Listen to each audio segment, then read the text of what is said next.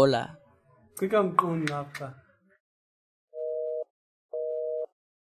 A pocas semanas de volver de Haití, hubo un terremoto enorme en Chile. Ciudades enteras tragadas por la tierra y un tsunami devorador de los restos. Dejaron el país vecino sangrando en desesperanza, atragantados por las imágenes. Los teléfonos no dejaban de intentar comunicarse con esos seres queridos de los cuales se sabía muy poco. Yo diría nada. Fue esa mañana que supe que mi trabajo con los desesperados no había terminado. Volvimos a juntarnos como tribu para buscar a Dios y preguntarle sobre este tema específico. Para cuando terminamos la reunión, supe que ya había equipos de ayuda humanitaria saliendo desde la provincia de Mendoza. Parte de esta historia podría centrarse en cómo conseguí un pasaje gratuito para ir a Chile llamando por teléfono a una empresa contándoles que quería ir a ayudar, que Dios me había hablado, pero eso es para otro relato. La cosa es que con Edgardo, un joven valiente y polifacético, nos fuimos a encontrar con los equipos que ya estaban invirtiendo en la nación vecina. Fuimos cambiando de micros hasta llegar a la ciudad de Constitución, o al menos lo que quedaba de ella. La primera noche Paramos en la casa de una familia que en medio de la catástrofe se ofreció a llevarnos a todos los centros de ayuda. Mi primer enojo nació cuando la familia nos ofreció la poca comida que les quedaba y mi compañero de equipo le entró a comer todo lo que encontraba. Yo, en voz bajita, le empecé a explicar que en una situación de terremoto la gente no puede conseguir comida, pero él decía que si se la habían ofrecido había que comerla, y que si no querían que les comieran la comida, que entonces no la ofrecieran. Pasamos toda la noche diagramando el circuito que íbamos a hacer para poder tener una idea del grado de necesidad. Al despuntar el alba, subidos a una chata dinamitada de la realidad, empezamos la travesía. No había negocio en pie. Recuerdo un jardín de infantes que tenía el techo en el patio y las paredes con dibujos a medio enterrar. No tengo claro cuántos inodoros conté en la mitad de la calle, tampoco recuerdo bien la cantidad de casas caídas, volteadas, edificios patas para arriba. Al comenzar a caminar me encontré con algunos que se quedaban cuidando escombros. Quizás basura a mis ojos, pero para ellos era su historia, su hogar, todo lo que poseían. Una abuelita me ofreció sentarme en una silla alrededor de un fueguito que calentaba la pava mientras ella se un mate y me relataba la historia. Según me explicó, la misma noche del tsunami, cientos de jóvenes se juntaban a celebrar carnaval.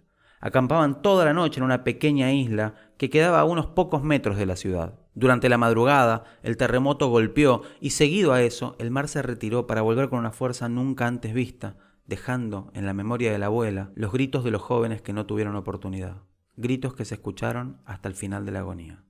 Mientras tomaba el agua caliente disfrazada de mate, la abuela me confesó que ella se había quedado quieta, mirando hacia el mar, sufriendo a la distancia, esperando al fin porque sabía que no tenía oportunidad alguna de escapar. Fue en ese momento que el novio de la nieta apareció con una camioneta prestada y la acomodó lo mejor que pudo en los asientos mientras que ella agarraba a sus gatos y todo lo que las manos le podían cargar.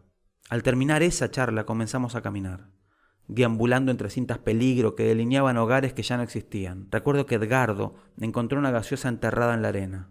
A menudo veíamos retazos de ropa mezcladas con madera, vidrios con formas sin formas, que alguna vez fueron algo. Por la tarde pudimos ayudar a un hombre que intentaba limpiar lo que quedaba de su casa. Entre varios logramos acomodar las maderas que alguna vez fueron paredes y hasta desenterramos el piso. Los ventanales estaban perdidos, pero había algunas de las habitaciones que todavía tenían esperanza. Fue en uno de esos movimientos de cosas que encontramos un álbum de fotos, fotos que obviamente ya no tenían nada más que tierra. Se podía oler melancolía mezclada con frustración, con ira. El llanto del hombre no tardó en aparecer y con eso gritos de dolor. En medio de esos gritos, el hombre comenzó a agradecernos por estar ahí, limpiando, siendo respuesta a su desgracia.